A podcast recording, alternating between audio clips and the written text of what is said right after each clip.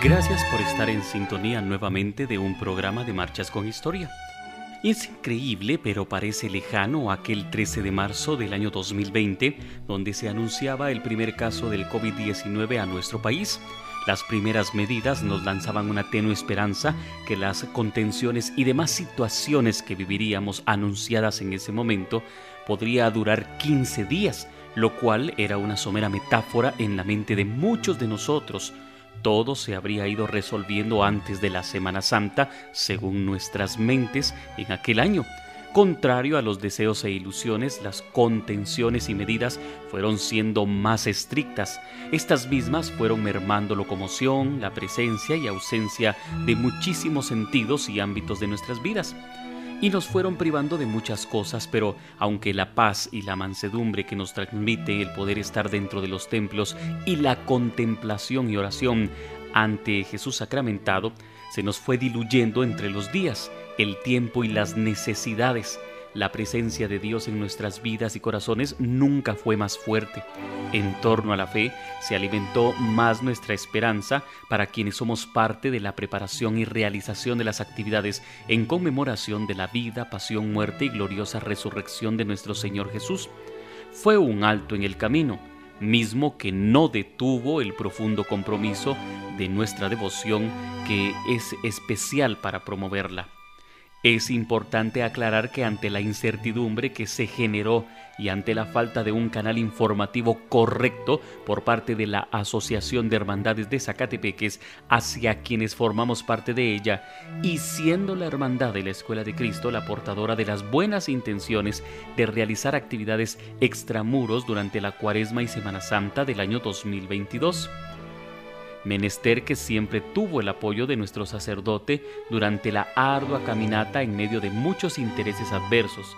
Nos mantuvimos firmes en la convicción de llevar a cabo el proceso necesario, consideramos que fuimos el estandarte de muchas intenciones y devociones portadores también de esas emociones y de las consideraciones de varias generaciones, y aunque fueron posturas opuestas que pudieron amenazar nuestras inquietudes, la permanencia en la fe.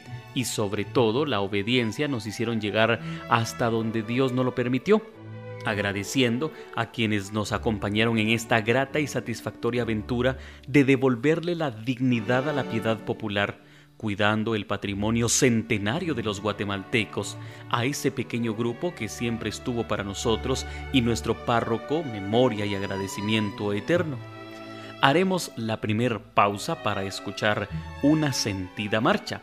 De Pedro Donis Flores escucharemos Bendito sea Dios.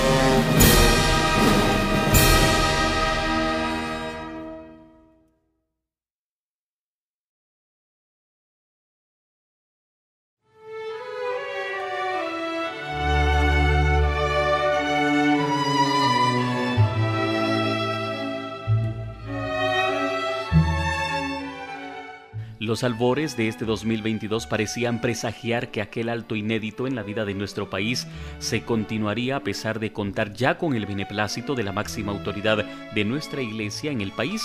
Algunas instituciones similares a la nuestra y con los mismos fines habían ya manifestado que ante diferentes situaciones las condiciones no eran óptimas para poder desarrollar las conmemoraciones de la Cuaresma y Semana Santa de este año en Antigua. Las aguas se dividieron y se creó un ambiente complejo, cuando aún faltaba tiempo y detalles por definir. En todo momento mostramos respeto por las decisiones y apoyamos como hermanos, a pesar de que de la mano de nuestro amigo presidente guía y párroco presbítero Carlos Rodríguez, trabajamos afanosamente para poder llenar los requisitos y condiciones establecidas por su eminencia reverendísima Monseñor Gonzalo de Villa y Vázquez, arzobispo primado de Guatemala, y las instituciones involucradas con quienes mantuvimos en todo momento estrecha comunicación para llevar a buen puerto lo planificado y de manera sensata, con mucha empatía y sobre todo con respeto hacia todos para poder conmemorar en la Escuela de Cristo la Santa Cuaresma y Semana Santa del año del Señor 2022. Marchas con Historia hoy trae a la memoria de todos nuestros amigos los momentos que se vivieron durante la recién concluida Cuaresma y Semana Santa, momentos que quedarán guardados en la memoria histórica de nuestra ciudad y claro de nuestra amada hermandad siendo todo y cada uno de estos momentos y actividades preparados con todo respeto, devoción y veneración hacia nuestras consagradas imágenes. Vivamos pues de la memoria y recordemos estos memorables acontecimientos. De José Enrique Vázquez Quinteros escucharemos En verdad os digo.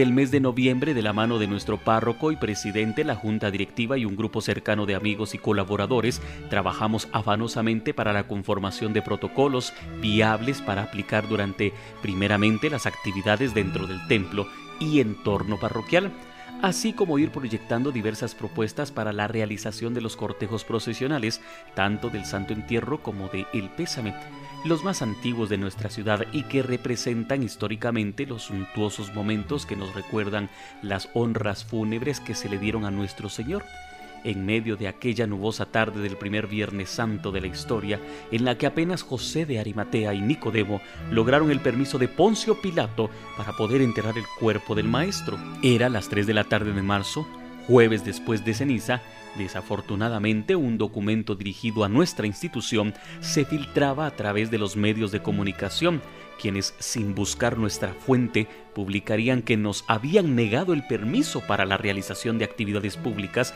durante la cuaresma y Semana Santa de este año.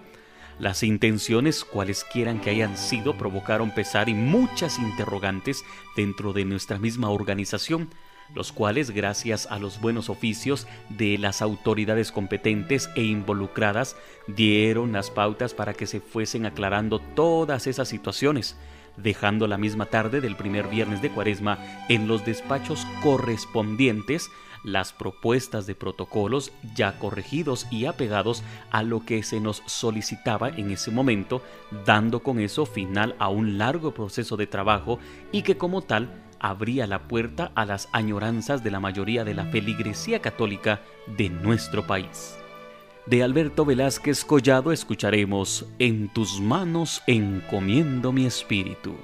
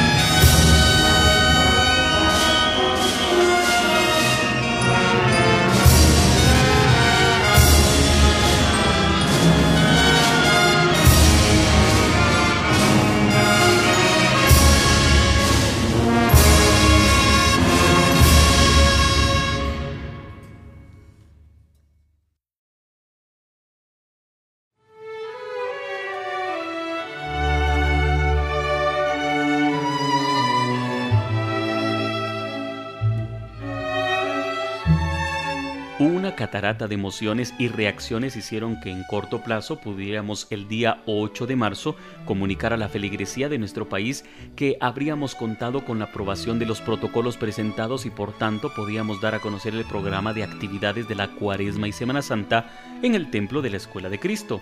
De la mano con este enorme compromiso llegaba a nuestra responsabilidad y aunque aún dependíamos del comportamiento epidemiológico y el semáforo de alertas para poder concluir nuestra planificación, es importante mencionar y recalcar nuestro agradecimiento al Padre Carlos Rodríguez, quien en todo momento aportó su apoyo a nuestra hermandad.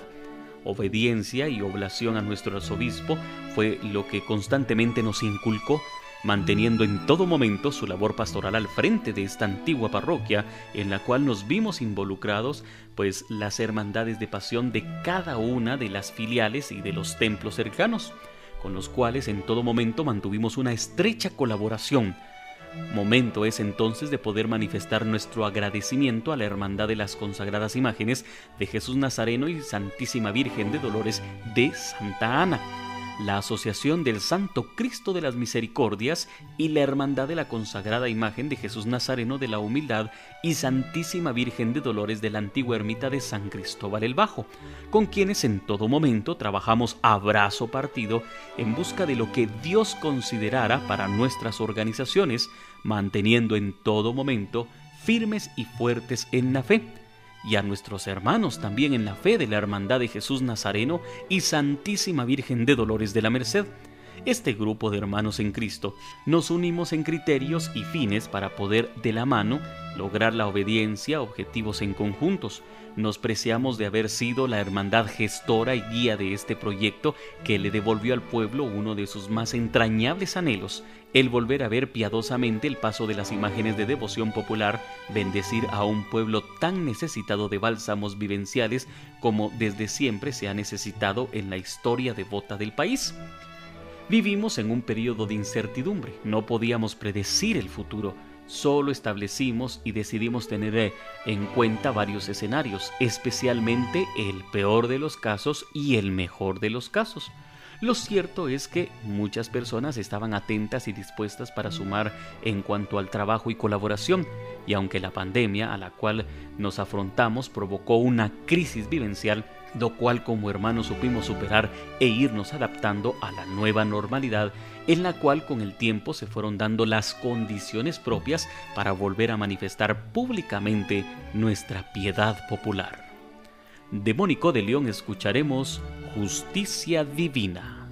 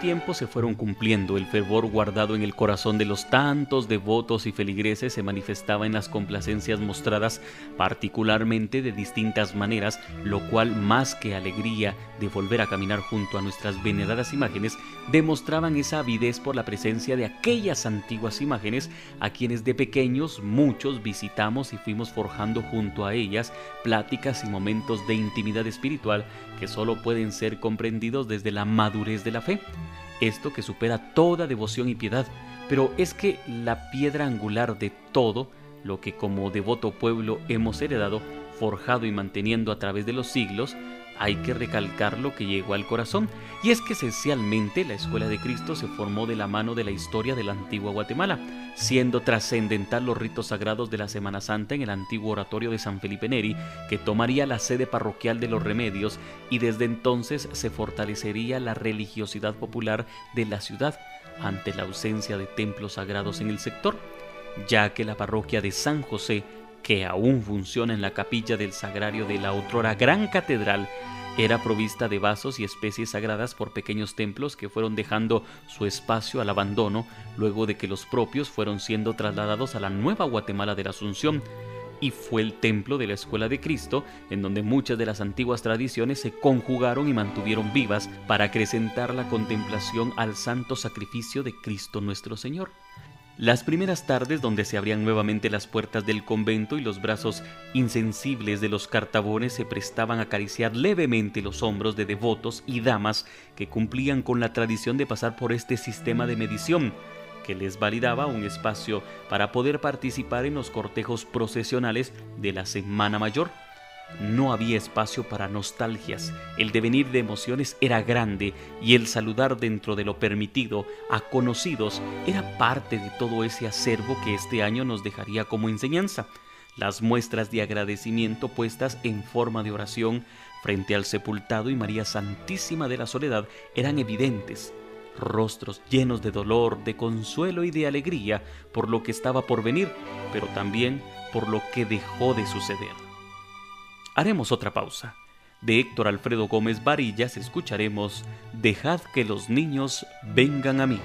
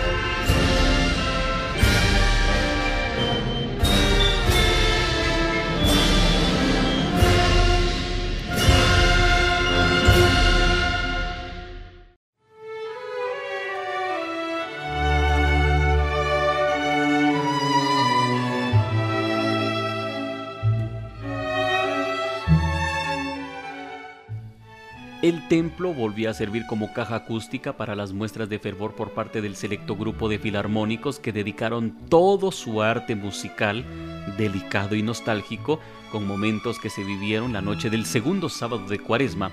Y es que durante el confinamiento nadie pudo llegar a ofrendar hasta los pies de nuestras imágenes el arte y otras formas de agradecimiento.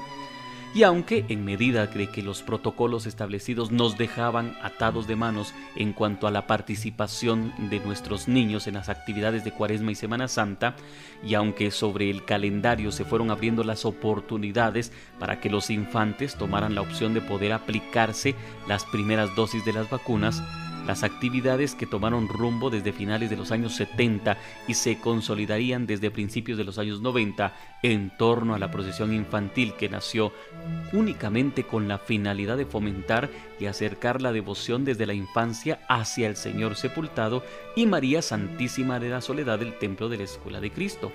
Tanto la velación de las veneradas réplicas como la exposición del anda procesional, esto realizado el cuarto viernes y quinto sábado de Cuaresma, fueron de suma complacencia para los pequeños hijos de los devotos y hermanas cargadoras, quienes desde pequeños están forjando tradiciones que son con el paso del tiempo y que habrá de convertirse en devoción que solo será comprendida desde el fortalecimiento de la formación cristiana basada en la fe. Haremos otra pausa en nuestro tema. Escucharemos de Rafael García Reynolds, Consagrata. Música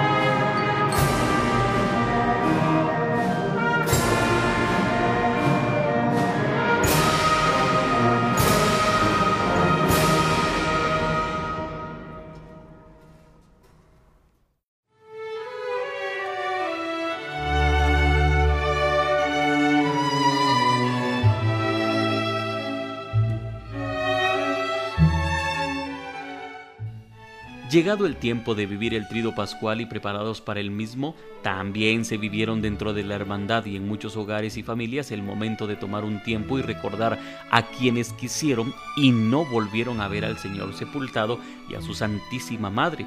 Esto para recorrer las calles de la antañona ciudad.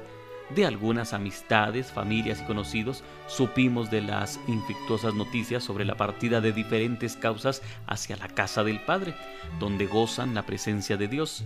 Y digo supimos de algunos, pero fueron más los que desconocemos, y es que no todos los devotos fueron o son de turnos y túnica. Hay miles de devotos que son de oración y contemplación, que desde la intimidad de su anonimato permanecen cercanos a sus devociones y a su profunda fe. Aquellas flores dispuestas en la puerta del templo del Viernes Santo del año 2020, las tantas lágrimas derramadas en el hogar la tarde de ese mismo día, las tristezas acongojaron los corazones de quienes permanecieron en este mundo o para quienes permanecemos. Recordemos aquellas palabras especiales. ¿Quién dice que la ausencia causa olvido? ¿Qué pone en la ausencia olvido de lo amado? ¿Merece ser de todos olvidado? ¿Quién más perseverante? ¿Quién de lo que ama menos se olvida? ¿Quién más firme y constante? ¿Quién menos descuidado que el verdadero y firme enamorado? El liviano y mudable al momento de la condena del duro olvido, lo que le fue agradable mas quien bien ha querido está cuando está ausente más perdido. La ausencia la presenta mil glorias amorosas que ha tenido y de ellas se sustenta, con solo un bien crecido aviva la memoria de su sentido. Si su memoria duerme, despierta del fulgor de lo pasado. Si algún tanto de aduerme, del amor descuidado, la soledad aumenta su cuidado. Trae lo cuidadoso al verse de su gloria despojado penado y deseoso al estar abrazado, en verse de su bien tan apartado. Aquel verse sin gloria lo tiene en mil miserias sometido, con solo la memoria del verse dividido sale de su desear más encendido. Haremos otra pausa. De Pedro Donis Flores escucharemos Madre, he ahí a tu hijo.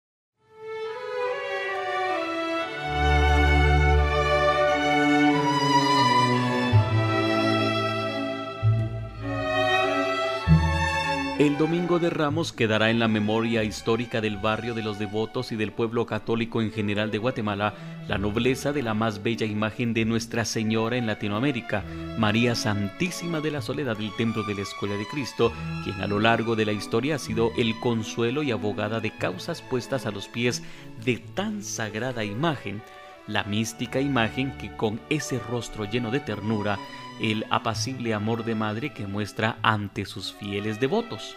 Ese domingo de Ramos se revivió aquel momento especial. En el camino hacia el Calvario Jesús se encuentra con María, su madre, y María se encuentra con Jesús, su Hijo amado, salido de sus entrañas. El intercambio de miradas es intenso, profundo, lleno de amor y de ternura. Desde el silencio amante y compasivo, la mirada es el lenguaje más profundo e íntimo entre dos seres que se quieren.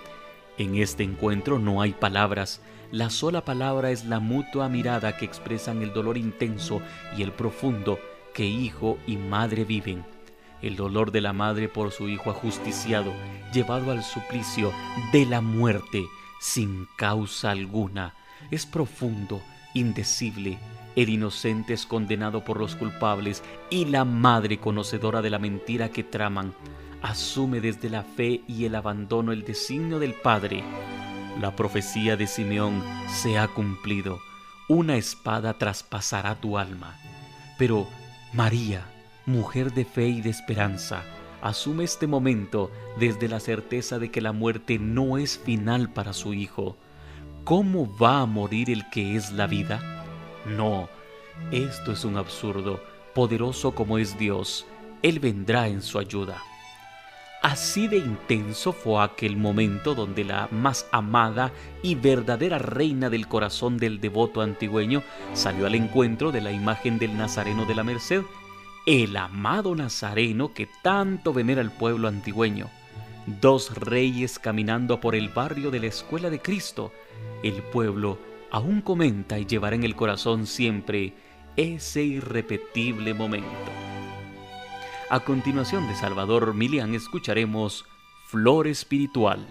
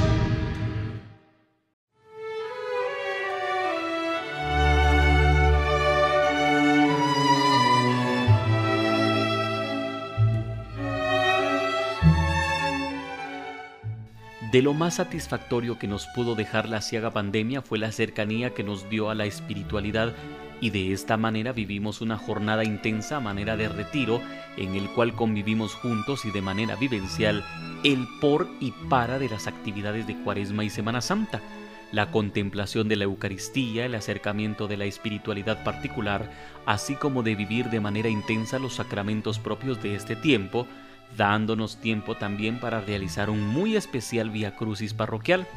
Ese antiguo ejercicio espiritual nos sentimos reconfortados y más comprometidos con la labor de evangelización que como hermandad debemos de cumplir el recorrer las calles del barrio, el meditar cada uno de los momentos que caminó al Calvario y vivió nuestro Señor.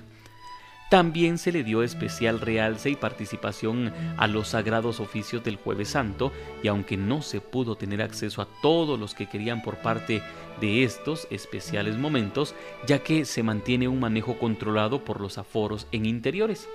Vivir de cerca esto también nos ayudó a ver de diferente manera todo lo que realizamos y es que como mencionamos las vivencias y ausencias de algunos momentos nos acercaron espiritualmente más a la esencia de nuestra fe y nos acerca vividamente a los orígenes de todas las manifestaciones de piedad popular. La fe es la base de toda devoción y tradición. La Biblia dice que la fe es la confianza en lo que esperamos y la seguridad de que el Señor está trabajando aunque no podamos verlo, la fe significa que no importa cuál sea la situación en nuestras vidas o en la de otra persona, ya que el Señor está trabajando en ello. La palabra hebrea para fe es emnach, que significa apoyo. Esto es perfecto porque la fe es como el apoyo del Señor para nosotros, porque Él está trabajando en cada situación para su gloria independientemente de lo que pensemos.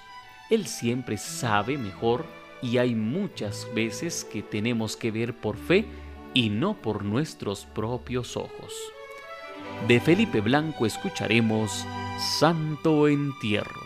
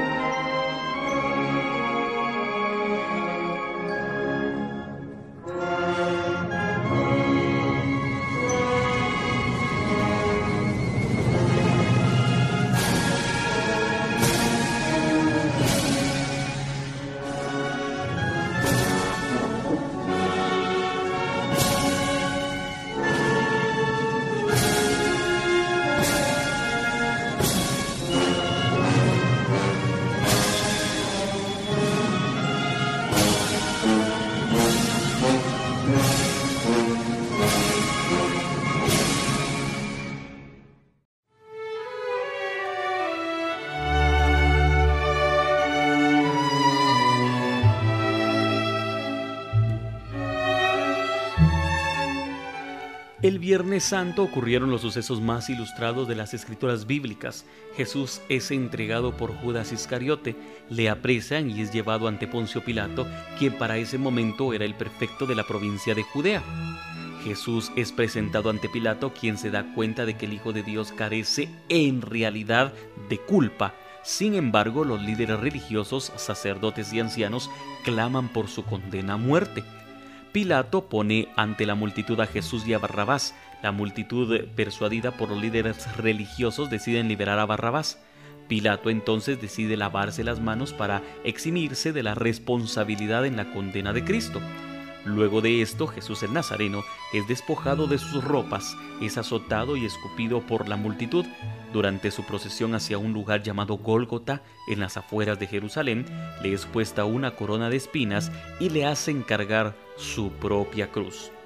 Al ser puesto en la cruz, Jesús es rodeado por los dos ladrones. En el Evangelio de Nicodemo y el Evangelio de Lucas se le conoce como Dimas, el buen ladrón, puesto que a la derecha de Jesús estaba él, y el mal ladrón de nombre Gestas, quien es opuesto y está del lado izquierdo. Más tarde Jesús expira y ocurre, según las escrituras, el oscurecimiento del cielo, la rotura del velo del templo y un temblor en toda la tierra. Ya muerto Jesús, el cuerpo es reclamado por José de Arimatea ante Pilato, y es envuelto en un manto y llevado a una cueva sellada con una piedra de la que más tarde saldría resucitado. Precisamente hablemos del Santo Entierro. Fue el que revivimos la tarde del Viernes Santo saliendo nuevamente del antiguo templo que fue en sus orígenes la sede del oratorio de San Felipe Neri y hoy sede parroquial de los remedios, el templo de la Escuela de Cristo la imagen del Señor sepultado que desde hace más de dos siglos se procesiona y es el más antiguo cortejo en la ciudad colonial, iniciaba su lento caminar por las calles, barrios y avenidas de esta histórica ciudad. Detallar todo lo vivido sería demasiado extenso. De esas memorias y recuerdos alimentamos la nostalgia individual y les invitamos a recordar esos momentos en familia y hacernos partícipe de estos. Agradecemos sus comentarios y recuerdos de Manuel Antonio Ramírez Crocker escucharemos Cardos y Azucenas.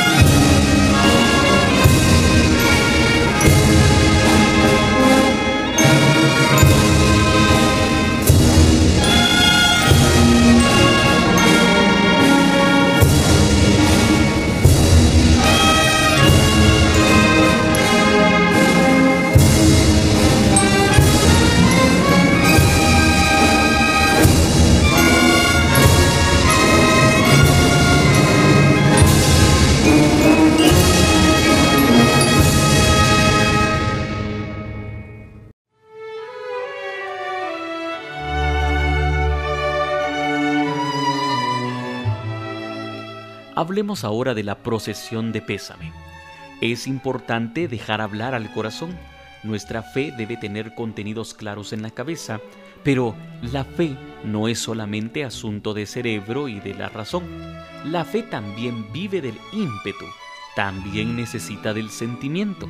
La fe muere pronto sin el calor de la devoción, no subsiste sin ejercicio frecuente de piedad, necesita del amor, de la alegría, de la tristeza, porque todas las emociones tienen que brillar al impacto de la luz divina y por eso debemos dejar hablar al corazón y preguntarnos cuál es la condición en que se encuentra esta mujer.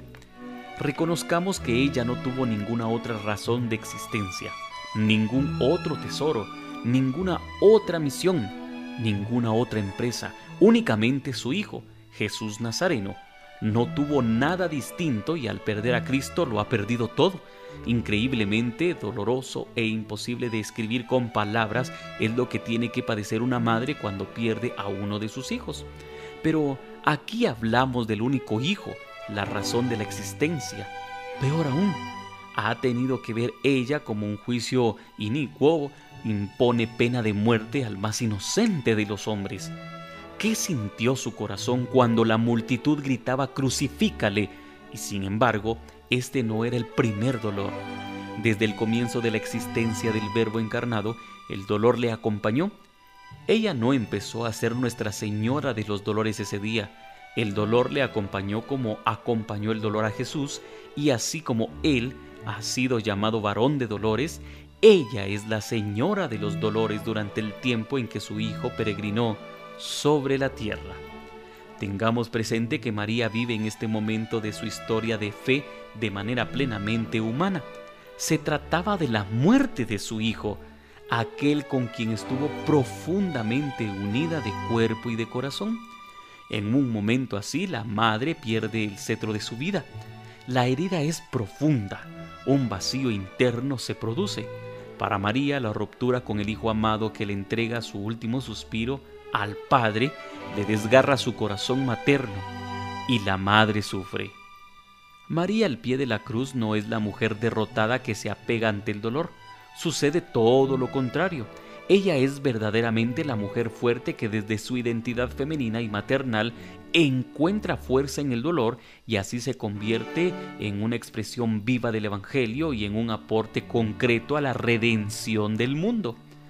Y ella ahí de pie, junto a la cruz, como la cruz está de pie, parece estar desafiando todo ese dolor de la cruz. Si la cruz está dando pie para torturar, María está de pie para consolar. Si la cruz está de pie para dar muerte, María está de pie para recibir la vida y para dar vida. Las vivencias de este sábado santo son parte ya de la historia y que serán importantes para que en adelante nos volvamos a las raíces de esta procesión para darle el lugar que siempre ha tenido en la historia, la devoción y la piedad popular que siempre le han ofrecido fiel y devotamente los antigüeños. De Héctor Gómez Varillas, con un arreglo especial, escucharemos Resucitó, aleluya.